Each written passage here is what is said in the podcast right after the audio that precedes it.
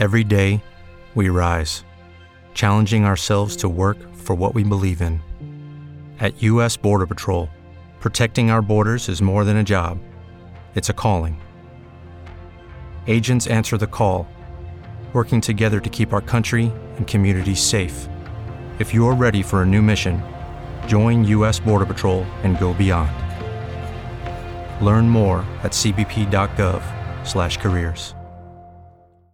Gente linda, ¿cómo están? Saludo cordial a todas, a todos los que están con nosotros. Bienvenidos a este podcast que hacemos eh, todas las semanas con el recuento de los hechos más destacados que hemos venido difundiendo en Emisor Atlántico y también en zonacero.com.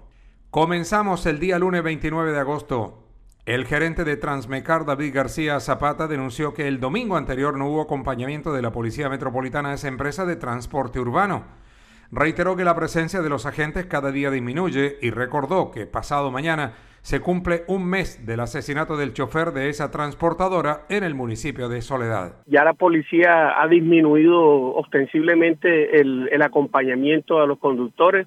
Es así como este fin de semana, tú sabes que, que en los consejos de seguridad en los que hemos participado, les hemos hecho saber a la policía que los fines de semana son los más los que más caos nos generan a nosotros en cuanto al tema de la delincuencia, atracos y, todas estas cosas que se nos presentan con las extorsiones y eso, inclusive que el, asesinato de nuestro conductor eh, fue precisamente un domingo a las 4 de la tarde y que a escasos dos días, apenas pasado mañana va a tener un mes el de, del hecho que, sucede, que aconteció.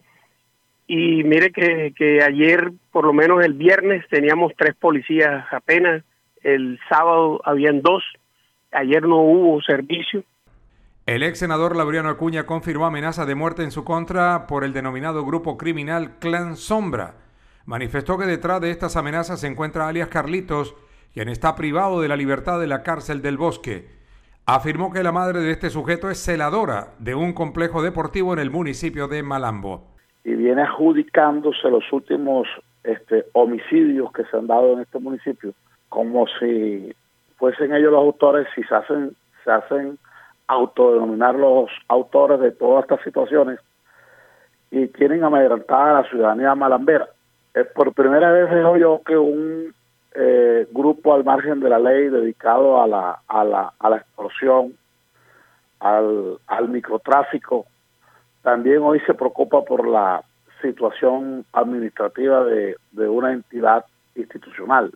Ayer recibí información de que desde la cárcel del bosque, alias Carlitos, viene manejando esta organización llamada alias Sombra, donde hoy voy a poner la denuncia en la fiscalía y en las diferentes entidades para que averigüen qué es lo que está pasando realmente y averigüen la información que me dieron ayer acerca de que alias Carlitos es el que está en la directiva de la organización de esta banda criminal llamada el Clan Sombra que tiene amedrentada a la ciudadanía malambera. El comandante de la Policía Metropolitana, coronel Jorge Urquijo, ratificó la recompensa de 10 millones de pesos por información que conduzca a la captura de los integrantes del denominado Clan Sombra, que viene profiriendo amenazas a través de redes sociales. Anunció que pedirá al IMPEC el traslado de alias Carlitos, quien está preso en la cárcel del bosque y es el máximo líder de esta organización criminal. El comandante de la Policía Metropolitana de Barranquilla, coronel Jorge Urquijo, afirmó además que no se ha bajado la guardia frente a la seguridad del transporte urbano. Por el contrario, hemos fortalecido los operativos, capturado a los delincuentes que atentan contra este sector del transporte. Anunció que se reunirá con el gerente de Transmecar, David García, para conocer sus inquietudes frente al tema de la seguridad. Yo me había pronunciado hace varios días, inclusive cuando estuvo la Comisión Segunda acá eh, en Barranquilla, donde también se había mencionado este tema por parte de otros, otros miembros empresarios del transporte. Nosotros no estamos bajando la guardia en esto. Sí, eh, don David eh, ha observado de pronto algunas situaciones con nuestro personal, Créame que de manera inmediata voy a tomar contacto con él. Puede obedecer a los relevos que son normales en el servicio de nuestros policías. Pero al contrario, lo que hemos hecho son actividades operativas que hemos puesto de conocimiento públicamente en capturas, actividades focalizadas a las capturas de estos bandidos, que es lo que estamos haciendo. De hecho, en las últimas horas hicimos unas capturas muy importantes que ya socializamos anteriormente con la opinión pública y seguimos en este trabajo luchando de manera decidida contra las redes de extorsión que tiene el gobierno, no solamente al gremio de transporte, sino a comerciantes de tiendas, entre otros, aquí en el área metropolitana. El analista político Daniel Briceño cuestionó al gobierno del presidente Gustavo Petro porque no ha cumplido con las promesas y los anuncios de lo que iba a ejecutar durante los primeros días de su administración. Citó, por ejemplo, que Petro Urrego, durante su campaña, la cual calificó de agresiva y populista, prometió desmontar el grupo SMAT de la policía el 8 de agosto y no lo hizo, al igual que la expedición de los decretos para proteger la industria agrícola. Y no simplemente yo lo que hago es mirar las propuestas y las promesas que hace Gustavo Petro que según ellos, porque eso hay que tenerlo en cuenta, se iban a cumplir muchos en los primeros días de gobierno. Entonces yo lo que hago simplemente es como hacer un seguimiento a lo que tanto hablaron en campaña, porque recordemos que la campaña de ellos fue muy agresiva. Ellos hablaron en contra de todo el mundo. Ellos durante cuatro años criticaron a todo el mundo y prometieron el cielo y la tierra y lo prometieron también, prometieron muchas cosas en los primeros días de gobierno. Por ejemplo, ellos prometieron que iban a desmontar el SMAT el 8 de agosto, promesa que está totalmente eh, registrada, promesa que está totalmente verificada, y cuando vemos los anuncios de el nuevo director de la policía, vemos que el, el SMAT no se va a desmontar. Eso pues, digamos, me parece bien, pero eh, realmente lo que no ve aquí es que era una campaña llena de populismo. Dijeron que la reforma tributaria únicamente, únicamente le iban a pagar cuatro, los cuatro mil más ricos de Colombia. Eso está totalmente verificado en ocho veces. Ocho veces lo dijo Gustavo Petro. Y cuando vemos la reforma tributaria, el texto que está radicado y que se está estudiando en estos momentos en el Congreso de la República, lo que podemos ver es que allí van a estar los que ganan más de 10 millones de, de pesos, que son 520 mil personas, pero además, por ejemplo, en el tema de impuestos, impuestos saludables que ellos llaman o los del combustible, pues será afectada pues toda la población en Colombia. El presidente de Fede Cámara de Venezuela, Ezio Angeline, consideró que con cautela se deben reabrir las relaciones comerciales entre su país y Colombia. Estimó que se deben establecer mesas de trabajo y la creación de un banco binacional porque en su concepto la competencia debe ser en igualdad de condiciones. Mira, nosotros aplaudimos la reapertura, ¿no? La, la, la aplaudimos, pero, pero la tenemos que ver con mucha cautela. Primero, desde el punto de vista social, es indispensable la, apertura. Nosotros tenemos más de dos millones de venezolanos que han inmigrado de, Venezuela hacia Colombia y, también hay una cantidad de colombianos que hace muchos años vinieron a Venezuela, se establecieron aquí.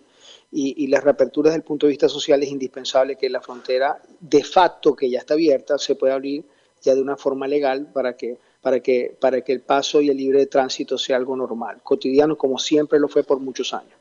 Ahora, desde el punto de vista económico, yo lo veo con mucha cautela porque, porque tenemos que, que, que, esto del comercio binacional, que de facto ya se está haciendo, y quiero aclararte, cuando tú vas a un supermercado en Venezuela, tú consigues una gran cantidad de productos hechos en Colombia, que lo, lo tenemos en, en, los anaqueles nuestros, sobre todo en los estados fronterizos, ¿no? Hablo del Zulia Táchira, en los 2.400 kilómetros de frontera.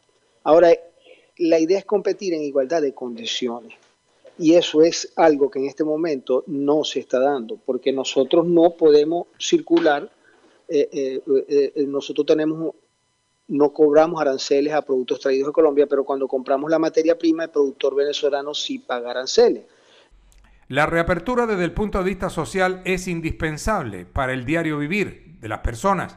Pero en lo económico hay que tener cuidado porque Colombia tiene tratado de libre comercio con varios países que ponen en desventaja a Venezuela, expresó el dirigente gremial. El secretario de Salud Distrital Humberto Mendoza informó que desde el pasado viernes se ubicó una ambulancia en el sector del malecón. Reiteró su llamado a las personas para que practiquen deporte de manera segura, realizando primeros los ejercicios de calentamiento. Asimismo, el funcionario también pidió a la ciudadanía tomar medidas de prevención contra la viruela del mono y el dengue durante esta segunda temporada invernal. 1888 y 51 casos de ellos en Barranquilla han sido dengue grave que han ameritado hospitalización, cero casos de mortalidad. pero cada vez que vienen estas lluvias se incrementan los riesgos y los casos.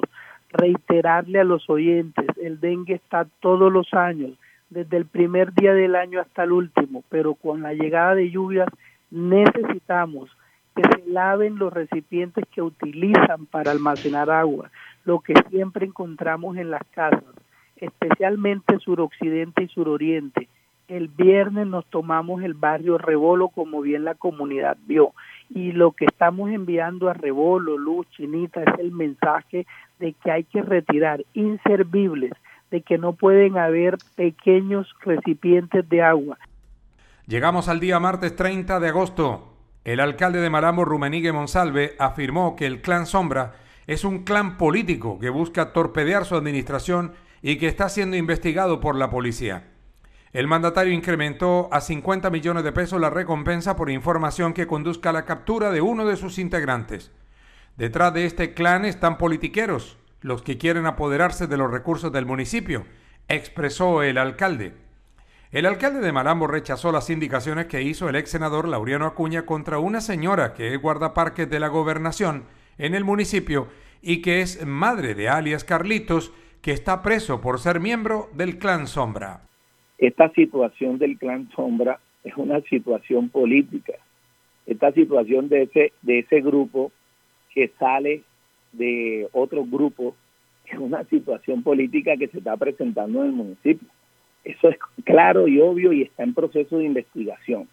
Acá el comandante Urquijo del área metropolitana tiene todo el proceso de investigación y ya se ofreció de 10 hasta 50 millones de pesos de recompensa el que nos dé información de una sola persona que vincule a estas personas que se hacen llamar el clan sombra.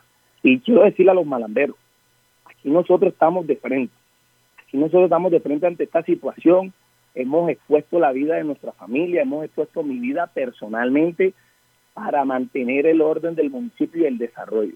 Aquí los que están en contra son politiqueros que se han llevado los recursos, y claro, cuando tú te robas los recursos de un municipio, busca la forma de armar cualquier bonche de cualquier grupo para seguir robándote los recursos del municipio. La señora Orieta González solicitó al ex senador Laureano Acuña que rectifique los señalamientos en su contra y lo responsabilizó si le sucede algo a su hijo alias Carlitos, quien se encuentra privado de la libertad confirmó que trabaja voluntariamente como guardaparques y que no mantiene ningún vínculo con la alcaldía de Malambo. Recordó que a otro hijo lo asesinaron recientemente y que ella viene trabajando con los jóvenes pandilleros de la población logrando la resocialización de 30 de ellos. ¿Por qué Laureano me está atacando? Si yo soy una madre cabeza hogar, que mi hijo me lo mataron aquí en el parque. Estoy luchando contra la guerra del, del vicio, de la droga con los muchachos he rehabilitado más de 30 muchachos aquí en el parque. trabajo voluntariamente, yo no tengo nada que ver con el alcalde, trabajo voluntariamente, pero él me tiene que rectificar, decirme y con pruebas que lo que si lo que está haciendo mi hijo es verdad. Todo lo que pasa aquí en Malambo, alias Carlito, alias Carlito. ¿Por qué? Que me diga la verdad. ¿Por qué? Ya estoy cansada. Me mataron a mi hijo aquí en el parque. Carlos Jaramillo, vocero de los comerciantes de Soledad que anuncian una protesta y el cierre de negocios de manera indefinida el 7 de septiembre, advirtió que están cansados de las extorsiones y de las humillaciones de los delincuentes. Estamos cansados de pagar. La mayoría de los establecimientos de comercio están cerrados en barrios como Cachimbero, El Porvenir, Villa Adela y Villa Esperanza. El comerciante hizo un llamado para que se refuerce el pie de fuerza de la policía en Soledad. Hombre, don Jorge, nosotros los comerciantes unidos de Soledad hemos venido eh, reuniéndonos porque ya está bueno este flagelo, estamos cansados de tanto pagar, de tanta amenazadera, de tanta humillación, porque lo llaman a uno, es humillándolo, con unas palabras veces como si uno le debiera dinero a ellos. Entonces, pues nos reunimos y dijimos que teníamos que salir a protestar pacíficamente para que el gobierno municipal, el gobierno departamental y el gobierno nacional, pues miren hacia nosotros los comerciantes para poder tener la tranquilidad y darle un servicio a la comunidad. Hoy, hoy En la mañana tenemos alrededor del 70% de las tiendas cerradas en Barrio Cachimbero, en Porvenir, en Villadela, en Villajudí, en La Esperanza. Y nosotros los comerciantes somos unas personas que lo que estamos haciendo es trabajar. Un comerciante también denunció que un negocio de carnes en el barrio de las colonias de Soledad fue objeto de disparos porque su propietario se negó a pagar una extorsión. Ellos le solicitaban al comerciante una denominada donación de 10 millones de pesos que no podía pagar. Manifestó que los comerciantes se sienten solos y no cuentan con el apoyo total de la policía. Decirte que sí, estamos apoyando totalmente el paro que se va a presentar en los próximos días, ya que vemos que no tenemos mucho apoyo por parte de la autoridad, ya que solamente llegan al sitio, se demoran una hora y luego queda en el olvido. Entonces, vemos que estos antisociales cada día toman más fuerza. Entonces, queríamos hacer un llamado a las autoridades, ya que son muchas familias que dependen de estos negocios pequeños. A veces pronto menosprecian mucho el comerciante porque no es una cosa pequeña. Muchos de nosotros lo que vimos fue que solamente en esos tres, cuatro días hubo más presencia, pero de ahí en adelante todo vuelve, como decía el doctor Jaramillo, todo vuelve a ser igual. El secretario de Gobierno de Soledad, Samir Serret, solicitó a los comerciantes confiar en los operativos de las autoridades y denunciar a tiempo los casos de extorsión. Insistió que la denuncia es importante para que la reacción de la Policía Metropolitana sea inmediata. Mañana se realizará un Consejo de Seguridad para evaluar las medidas en favor del transporte urbano que servirá para tratar las extorsiones también al comercio. Es un tema bastante complejo que es importante resaltarlo. No solamente esta situación está aconteciendo en el municipio de Soledad, sino el área metropolitana de la ciudad de Barranquilla se está viendo afectada con toda esta situación. La alcaldía municipal de Soledad continúa trabajando de manera coordinada con Policía Nacional y el resto de fuerza pública. Nosotros hemos venido desarrollando diferentes actividades de manera preventiva precisamente a fin de poder evitar de que este delito se siga eh, presentando en la municipalidad. Como nuevo cliente de Western Union, puedes disfrutar de una tarifa de envío de cero dólares en tu primera transferencia internacional de dinero en línea. Envía dinero a los tuyos en casa de manera rápida, fácil y conveniente. Visita westernunion.com o descarga nuestra app hoy mismo y tu primera tarifa de envío corre por nuestra cuenta. Aplican ganancias por cambio de moneda. No disponible para tarjetas de crédito y envíos a Cuba. Servicios proporcionados por Western Union Financial Services Inc. NMLS 906983 o Western Union International Services LLS NMLS MLS 906985. ¿Qué le pedimos a los comerciantes? Seguir las instrucciones por parte de las autoridades competentes, denunciar este tipo de delitos, porque es que lo que viene pasando en gran medida es que los comerciantes que se sienten afectados con esta situación no están denunciando. El experto en temas de seguridad Arturo García Medrano informó que hasta el 25 de agosto se han registrado 473 muertes violentas en el Departamento del Atlántico. Precisó que de esta cifra, 431 corresponden a hombres y 42 a mujeres. Entre tanto, en Barranquilla la estadística precisa que 230 hombres murieron de manera violenta, al igual que 21 mujeres. De estas muertes, 158 obedecieron a casos de sicariato, anotó el ex personero. Eh, aunque hay que ser consciente, el mes de agosto del año anterior tuvimos registro de 66 homicidios este año se ha presentado en el caso de Barranquilla, eh, inclusive Soledad, una baja, una reducción sustancial en esta materia. Yo no, creo que lleguemos a, a 50 casos a pesar de los acontecimientos a los que nos estamos haciendo referencia, pero indiscutiblemente el análisis que nos presenta eh, el organismo de investigación de la Policía Nacional eh, es elocuente, ya lo habíamos señalado el año anterior, como viendo y lo hicimos por este medio, eh, tuvimos un incremento de 226 casos en el Departamento del Atlántico, que significó 726 homicidios. O sea, eh, eh, los años anteriores teníamos entre 530 y 560 homicidios, cifras de por sí altas, o no homicidios, vamos a precisar, muertes violentas que incluyen temas que tienen que ver con sicariato, con, con muertes, con hechos de violencia instrumental o de violencia incidental. La violencia incidental, para explicarle a la opinión pública, es la violencia originada en las riñas. La politóloga Katy Díaz reiteró que en las relaciones con Venezuela deben existir menos ideología y más intercambio comercial.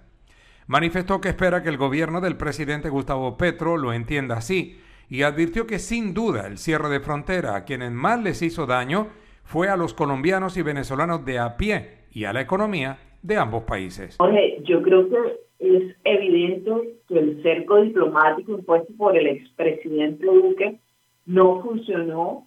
Eh, Venezuela en su soberanía tiene un gobierno con el cual hay que dialogar para favorecer a los empresarios, comerciantes y población en general de ambos lados de la frontera y eso no, no necesariamente debería implicar aplaudir el régimen de Maduro.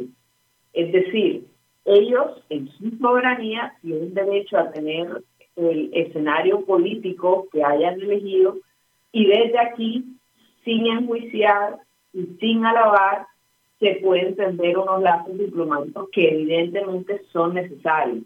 El cierre de la frontera a quien más le hizo daño fue a los colombianos y a los venezolanos de a pie y en especial a la economía de ambos países que al final se necesitan. Entonces, considero que el restablecimiento de las relaciones era urgente. Al parecer el presidente Petro lo entiende así. Sin embargo, esperemos que toda esta nueva unión latinoamericana no sea una ola rosa 2.0 donde la izquierda se y en el momento en que el péndulo vaya hacia el otro lado, entonces se desvanezcan estos lazos. Lo ideal sería que las relaciones internacionales se tejieran de manera sostenible y en pro de la ciudadanía, no, no a favor de una ideología de turno. Llegamos al miércoles 3 de agosto. Ese día, el defensor regional del pueblo Miguel Linero denunció que el cartel de Sinaloa de México mantiene alianzas con grupos de narcotráfico y bandas criminales que operan en Barranquilla y en municipios del área metropolitana. Precisó que esta afirmación se sustenta en la alerta temprana número 037 del año 2020. Estos documentos son documentos de carácter preventivo que lo que buscan es eso, eh, a partir de la información eh, que se llega a la Defensoría, eh, generar un documento de advertencia de carácter humanitario, que no es un documento, no es un documento eh, de inteligencia, además faltaba, pero pues es un documento, repito, que busca eh, advertir de situaciones de violencia y dirigidos a las violaciones de derechos humanos. Allí, en efecto, se describe una situación que tiene que ver con los carteles de droga y los grupos de criminalidad, en donde, en efecto, eh, se anuncia, esta alerta temprana anuncia la presencia de carteles de droga de carácter internacional, como el cartel de, de Sinaloa, quienes mantienen estrechas alianzas con grupos locales. Y pues de ahí eh, este análisis y esta contextualización muestra cómo ellos eh, son actores que generan toda esta clase de delitos. Edgardo Carvajal, coordinador de la Mesa Departamental de Víctimas, denunció que no fue invitado a la audiencia de acción de perdón de los ex paramilitares Salvatore Mancuso, Edgar, Edgar Ignacio Fierro Flores y José Gregorio Mangones.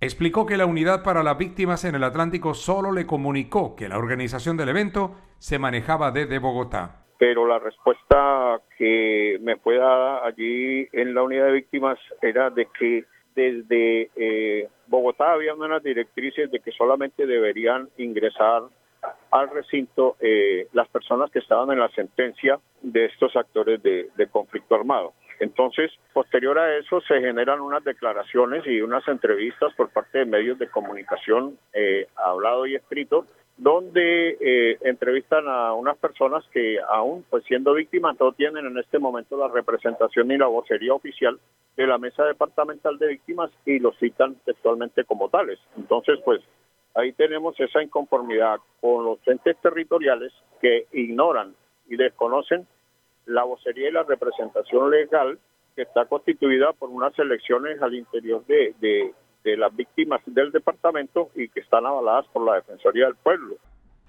Una mujer que fue agredida físicamente por su pareja sentimental denunció trabas por el vigilante de la Fiscalía de Puerto Colombia para instaurar la denuncia por maltrato intrafamiliar. Reveló que la persona encargada de recepcionar está incapacitada por dos meses y que solo existe un muchacho practicante que solo llena un formulario.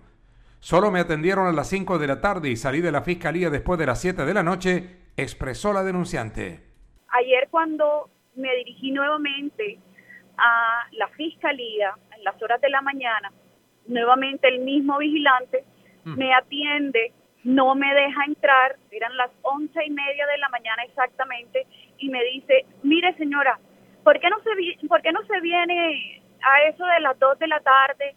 Porque ahorita la persona, el funcionario que está, está atendiendo una, una demanda, este, y la verdad es que eso se demora mucho y a las 12 y a las 12 del mediodía cerramos. Entonces véngase, véngase a las dos y media, entre dos y dos y media. Entonces, pues obviamente yo seguí los consejos, llegué nuevamente a eso de las dos y media, de dos y cuarenta. No habían pasado ni cinco de estar adentro de la fiscalía cuando el vigilante sale con una información y nos dice, este, estoy yo con, con mi tía, ay, qué pena, es que tengo que darles una información. Lo que pasa es que el, el funcionario encargado de tomar las denuncias por, por maltrato intrafamiliar no está. El presidente de Camacol Atlántico, Jorge Segebra, destacó la posición del gobierno del presidente Gustavo Petro sobre la tenencia de tierra en Colombia. Manifestó que las personas deben interpretar bien la posición del Estado que rechaza la invasión de predios en el país. Segebra destacó la labor que viene cumpliendo la Procuradora General Margarita Cabello frente a la invasión de tierras en el Departamento del Atlántico.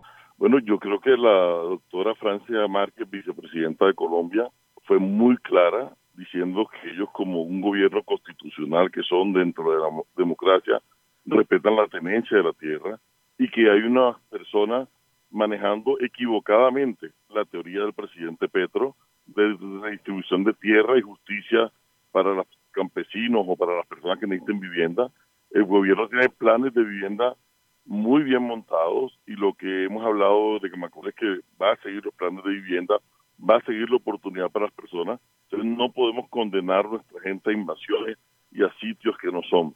Estas personas que están malinterpretando el mensaje del presidente y de la vicepresidenta, eh, lo que son es personas avivadas que quieren es usurpar tierras, sacar ganancias y lo que dejan después son grandes tuburios.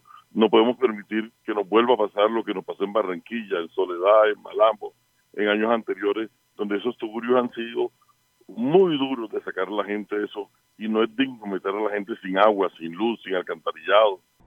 El empresario Ricardo Gerlein anunció que la alta facturación del servicio de energía lo obliga a expandir su empresa a otras ciudades del país afirmó que el gasto energético le aumentó en un 50% por el consumo de un millón de kilovatios al mes debido a dos cargos adicionales, entre ellos por concepto de energía robada. En el caso nuestro, eh, PET del Caribe, una compañía constituida desde el año 2001, eh, nuestra, digamos, nosotros accedemos al mercado no regulado porque consumimos en promedio un millón de kilovatios al mes.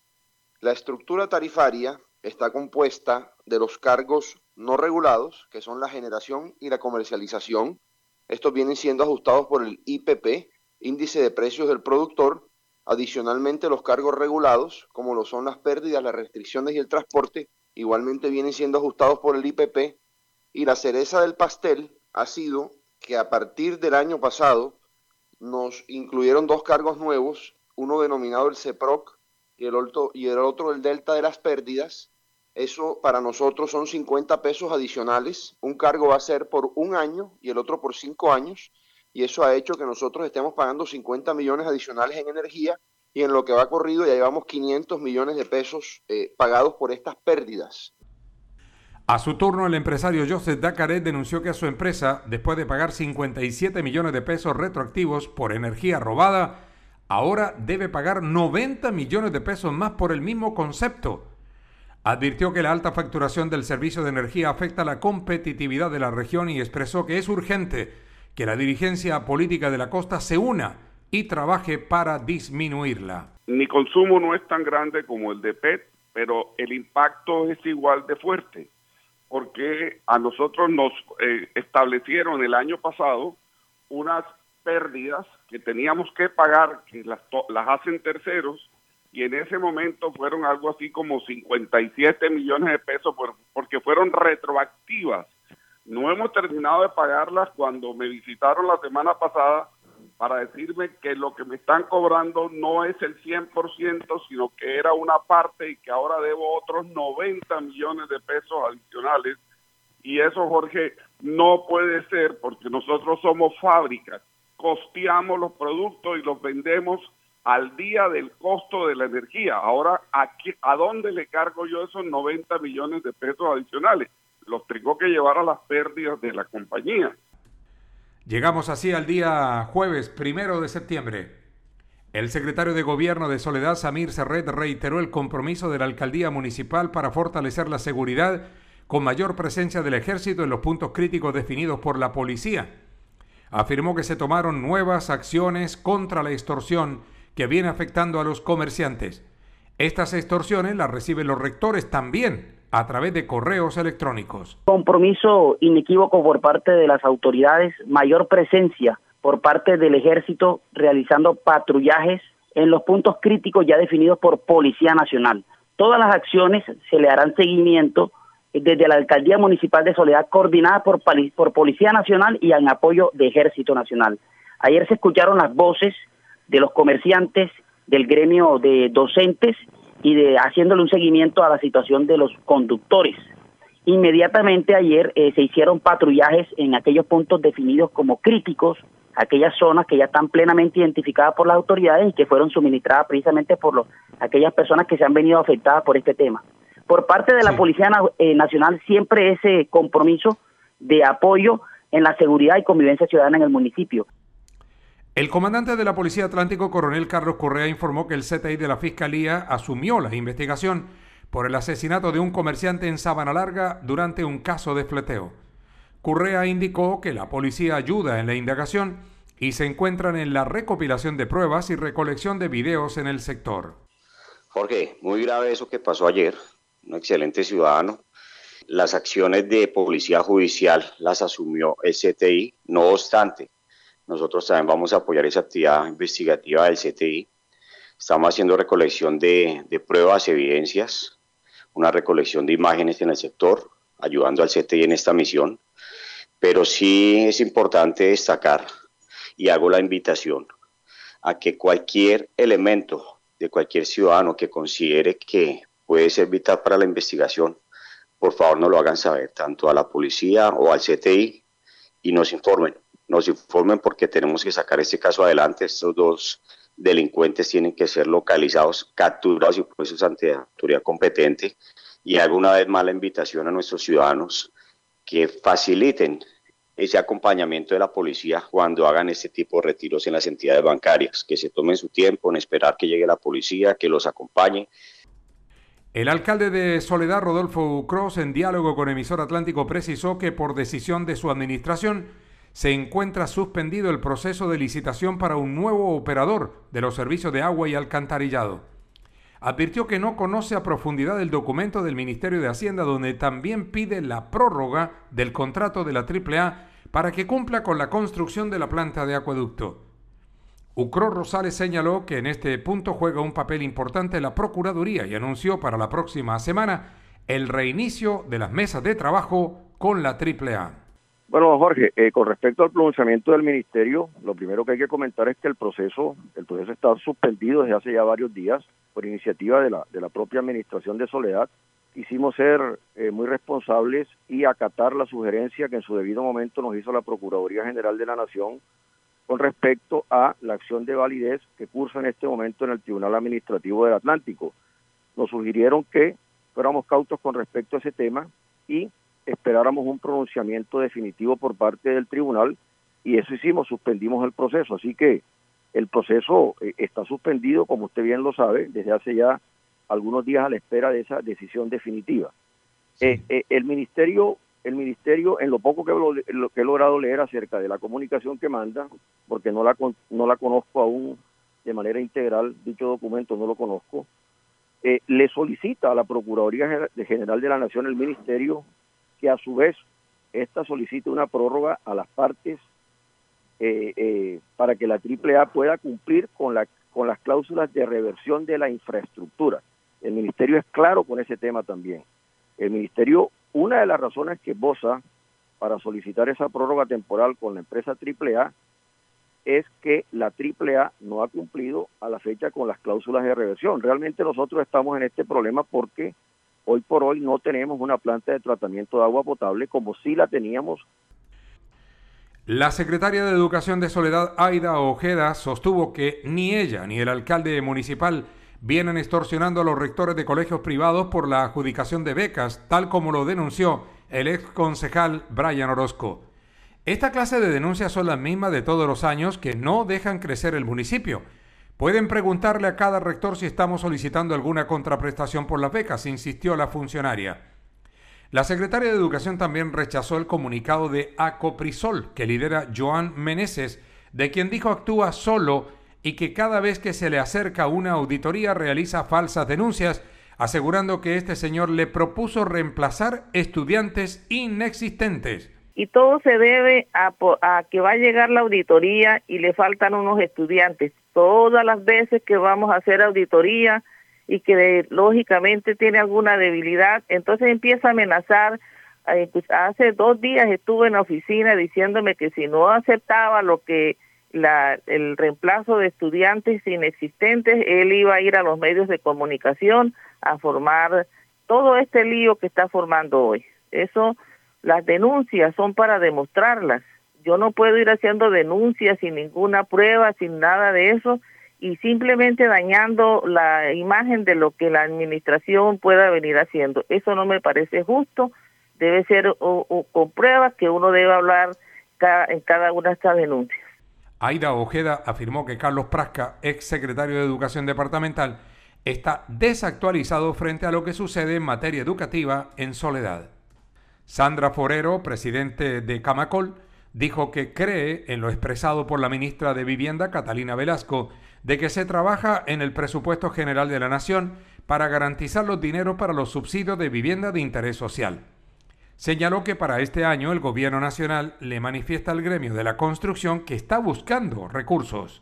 Sobre el tema de los subsidios para, para vivienda de interés social de este año, Jorge, la señora ministra ha hecho, digamos, algunos anuncios tal vez, y ella, eh, entendiendo la problemática, y por supuesto, lo primero que tengo que decir es que la ministra eh, en varias ocasiones en la Junta de Camacol y también en diversos medios ha, ha reiterado que Mi Casa Ya es un programa que con algunos, mm, no sé si ajustes, sino más bien complementándolo, se va a mantener. Ella ha ponderado muy bien el programa, eh, entendiendo precisamente eso que usted está diciendo, que la, importancia para la vivienda, pero también ayuda mucho al sector en lo que tiene como gran atributo la vivienda y es generar empleo.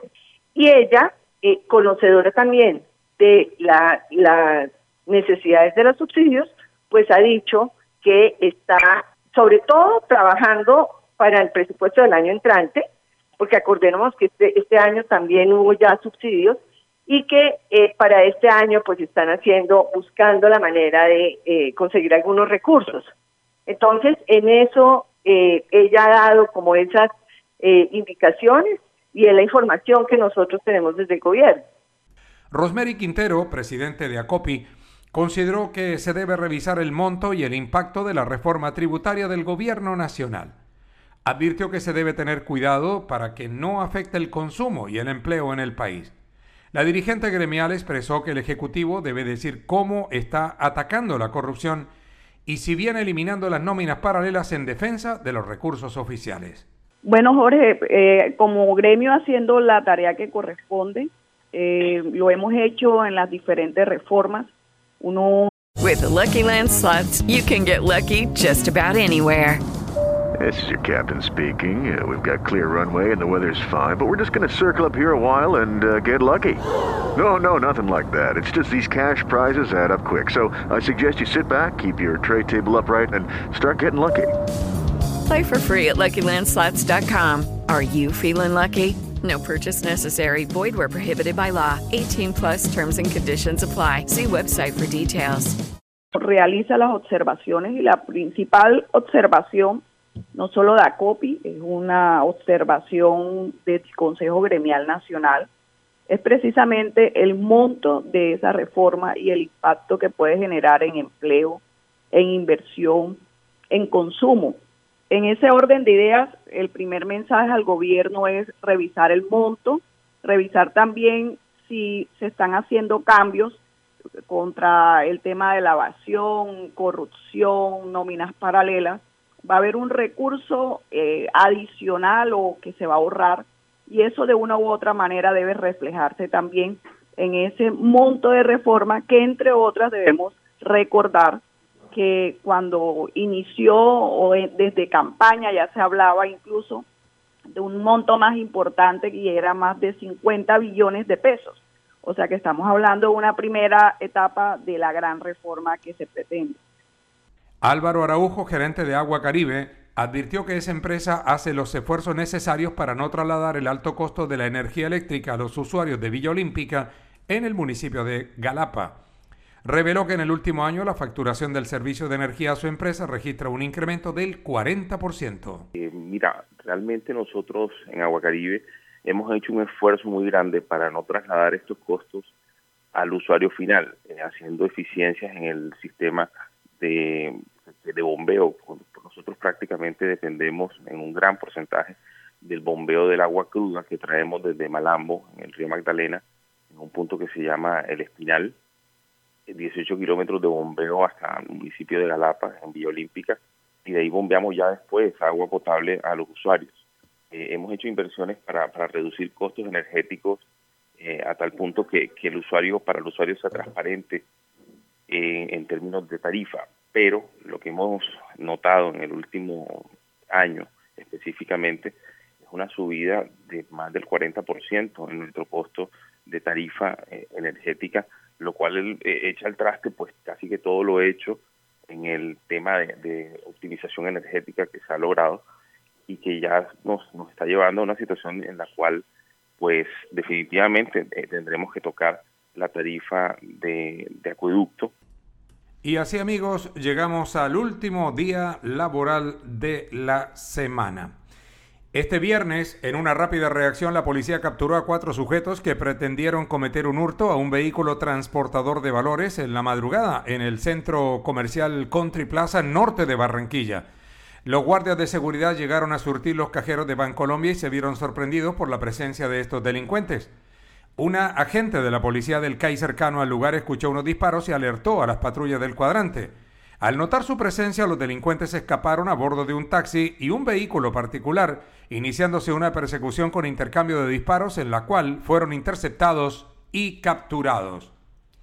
El experto en temas de seguridad Arturo García reportó una disminución de las muertes violentas en el Departamento del Atlántico durante el mes de agosto, manifestó que el mes anterior se registraron 15 homicidios menos en comparación con agosto del año 2021. Tuvimos 51 casos, tenemos el registro de 51 casos, Jorge, que se diferencian así, 33 en la ciudad de Barranquilla, de los cuales tenemos 9 en el suroccidente, 10 en el eh, suroriente, 11 en la localidad metropolitana, 3 en norte centro histórico y la localidad Río Mar con 0 casos, tenemos 33 casos más siete casos en soledad, que significa en soledad algo importante. El año anterior, este mes presentó 20 casos, o sea, hay una reducción sustancial que en ambos hechos o en, en conjunto puede ser originado obviamente en esa importante variable que es la acción que se ha venido desplegando, lo importante operativo, las capturas, los desmantelamientos de organizaciones, la actividad de prevención a través de,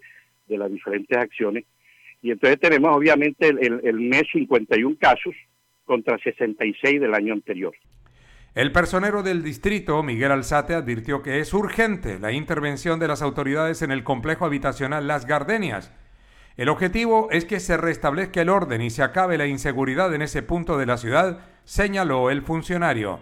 la reglamentación para la asignación de estas viviendas señala eh, ciertas restricciones y por supuesto utilizarlo para vender eh, sustancias alucinógenas es una de esas razones por las cuales pueden perder esta asignación. Eh, nosotros hemos acompañado varias diligencias de estas donde se han recobrado estos bienes, sin embargo, la situación persiste. Se trasladan de bloques, eh, esto es un, una urbanización que tiene 10 bloques, donde está en una constante lucha y batalla por dominar precisamente este expendio y el microtráfico dentro de la urbanización. Pero sí se han realizado esas diligencias, pero hasta el momento, eh, por la facilidad que tienen de trasladarse entre un bloque y otro, ha permitido que se siga con este expendio de sustancias alucinógenas. Un bloqueo a la vía que conduce a la vereda El Cascarón, en el municipio de Malambo, adelantan sus habitantes reclamando iluminación de la carretera. Joenis Escorcia, líder comunal, afirmó que en tres ocasiones se han dirigido a la alcaldía de Malambo, pero no les han prestado atención.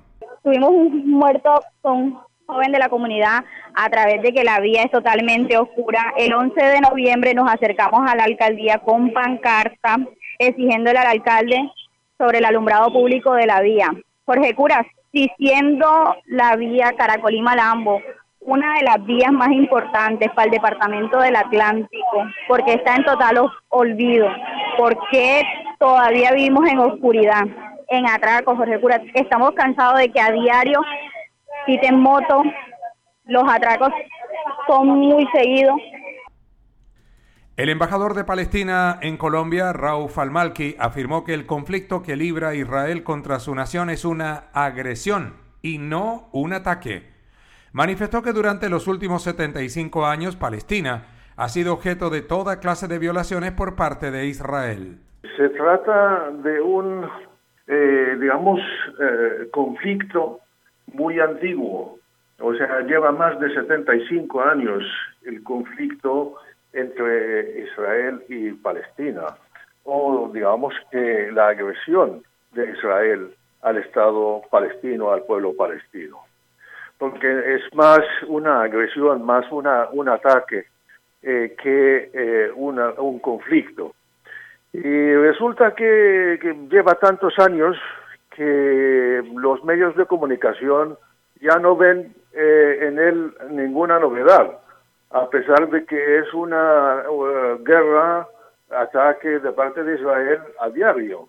se cometen violaciones de los derechos humanos, el derecho internacional, las leyes, las resoluciones de Naciones Unidas. Incluso hay, ha habido víctimas, mucho más destrucción, mucho más de seis eh, meses de guerra en eh, Ucrania. El gerente de Confamiliar Jairo Certain denunció que la alcaldía de Soledad embargó de manera equivocada las cuentas bancarias de esa caja de compensación el pasado 26 de julio manifestó que el municipio reclama el pago de más de 1.700 millones de pesos por concepto del pago de impuestos sobre un predio que no es propiedad de Confamiliar. Explicó que se logró demostrar que ese lote no es de su propiedad y que hasta la fecha la alcaldía de Soledad no ha devuelto los dineros retenidos. El lote no es propiedad de la caja de compensación. La cifra por la cual se nos embarga es de 1.717 millones 970 mil 474 pesos. Esto desde el 26 de julio del mes pasado. Entonces, eh, eh, en el proceso, ¿verdad? después que probamos que el lote no, es, no era propiedad de Confamiliar, se le solicitó a la oficina de impuestos la devolución del dinero. Pero de lo, que vemos el, absurdo, no obstante de que el señor Marco Donado, que es el jefe de la oficina de impuestos de Soledad, había ordenado la devolución del dinero porque se probó que el lote no era de confamiliar. El señor tesorero Álvaro Turizao Rodelo se negó a entregar los, los dineros correspondientes a confamiliar y adujo que para la entrega de la, del dinero tenía que él revisar pues el, el proceso. Entre tanto, el secretario de Hacienda de Soledad, Álvaro Turizo, afirmó que fueron desembargadas las cuentas de Confamiliar y se le desembolsarán los más de 1.700 millones de pesos que se le cobró de manera equivocada por el no pago de impuestos. El funcionario afirmó que no está pidiendo cita en Confamiliar para nada y reiteró que la Tesorería Municipal le devolverá los dineros a esta caja de compensación. Entonces, efectivamente, la, Oficina de Impuestos, en coordinación con todo el equipo eh, de jurisdicción coactiva, revisaron y encontraron que en, el BUR que había algunos predios que estaban a nombre con familiar y otros también que estaban a nombre de, de los verdaderos propietarios. Y se procedió a hacer todos los procesos. Aquí se hizo un proceso de determinación del impuesto a cargo del contribuyente por, por la vigencia 2022 y efectivamente y 2016 17 porque no habían vigencias anteriores no habían determinado este impuesto se hizo en 2016 2017 2018 esto se notificó y en ese momento con familiar en este en este caso debió interponer el recurso eh, manifestar de que ese predio no era de propiedad pero de, sí, de- pero de- si lo hicieron, lo hicieron. El gerente general de AAA, Jairo de Castro, en un extenso reportaje de Emisor Atlántico, afirmó que esa empresa está en disposición de lograr una prórroga del contrato con la alcaldía de Soledad para continuar operando en el municipio.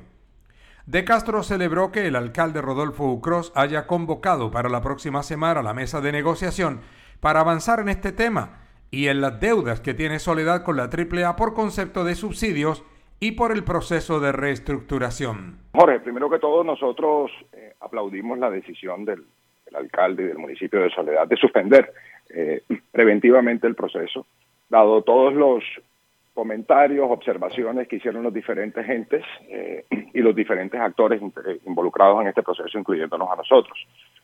Eh, efectivamente, como tú lo dices, el día miércoles hubo un acercamiento, una reunión preliminar e inicial con el municipio de Soledad para reactivar las mesas de trabajo que venían siendo trabajadas desde el año pasado y que fueron suspendidas durante este año, en aras precisamente de iniciar un proceso de negociación para garantizar la continuidad del servicio y del suministro de agua potable en el municipio de Soledad. La idea es que las mesas técnicas arranquen la próxima semana, las mesas de negociación, con unos puntos que están definiéndose entre las partes sobre los cuales se van a negociar, ya que como ustedes lo saben y todos lo sabemos, tenemos posiciones diferentes en muchos puntos y nosotros como AAA tenemos la mejor disposición para poder de alguna manera lograr una prórroga eh, en el, a largo plazo que permita de alguna manera darle tranquilidad a todos los usuarios de Soledad.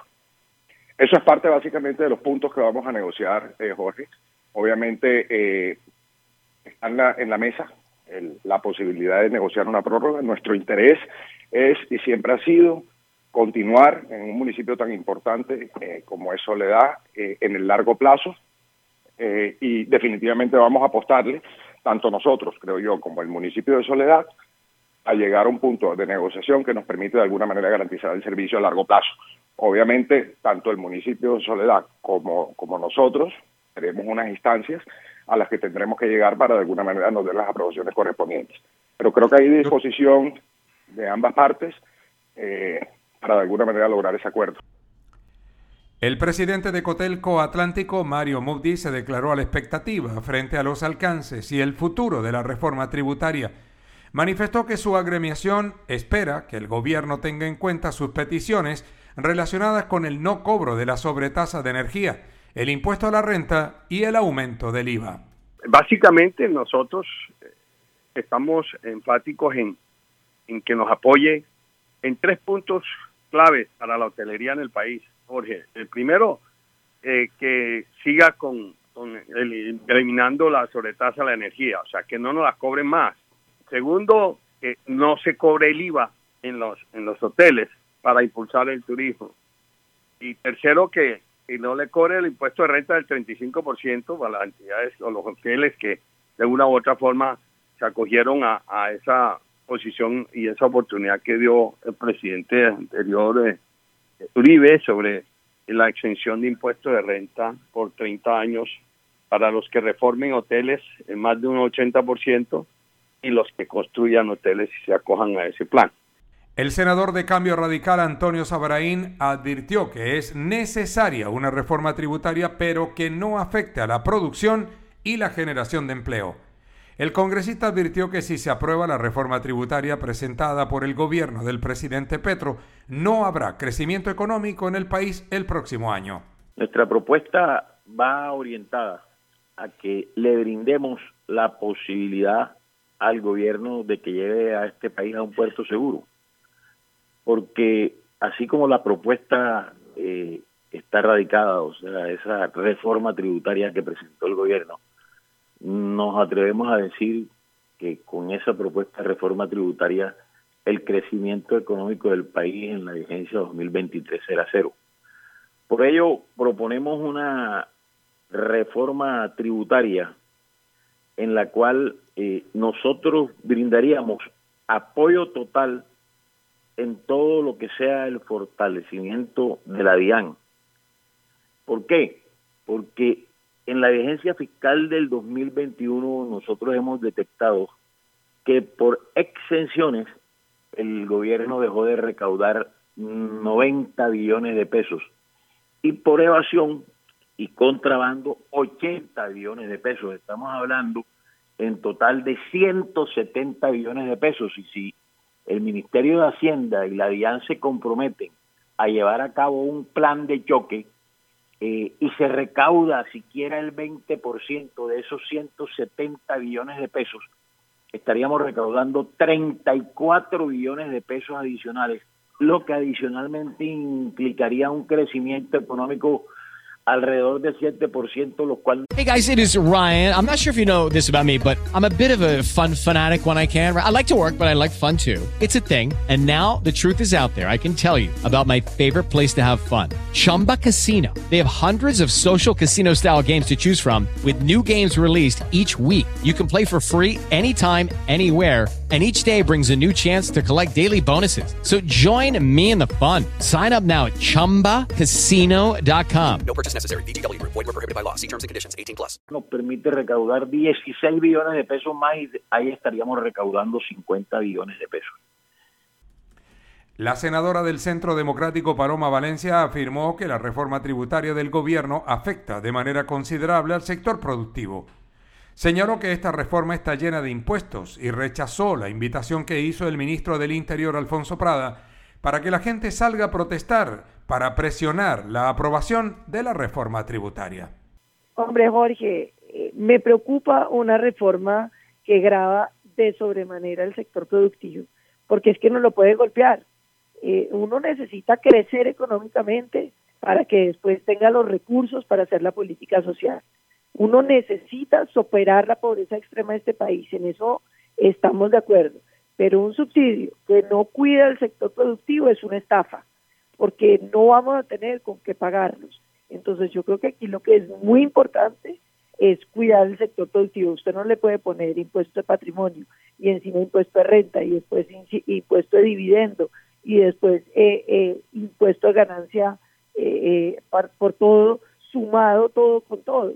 Yo creo que esos impuestos excesivos se vuelven eh, en contra de la economía.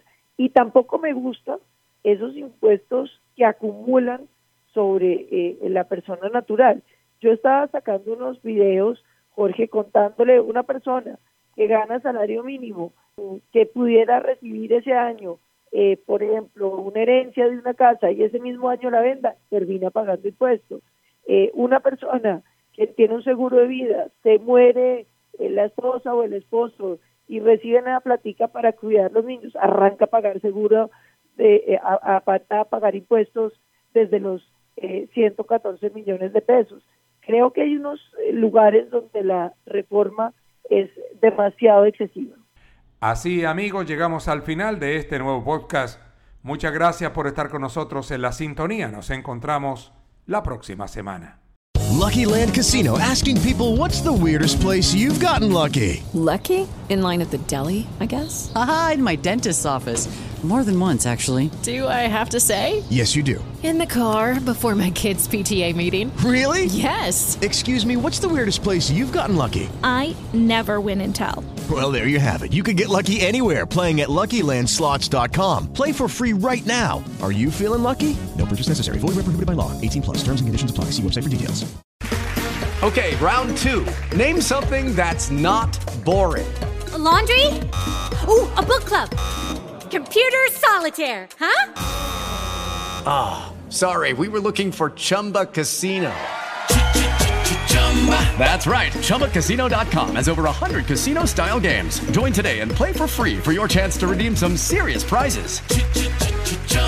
ChumbaCasino.com. No purchase necessary. Where prohibited by law. 18 plus terms and conditions apply. See website for details.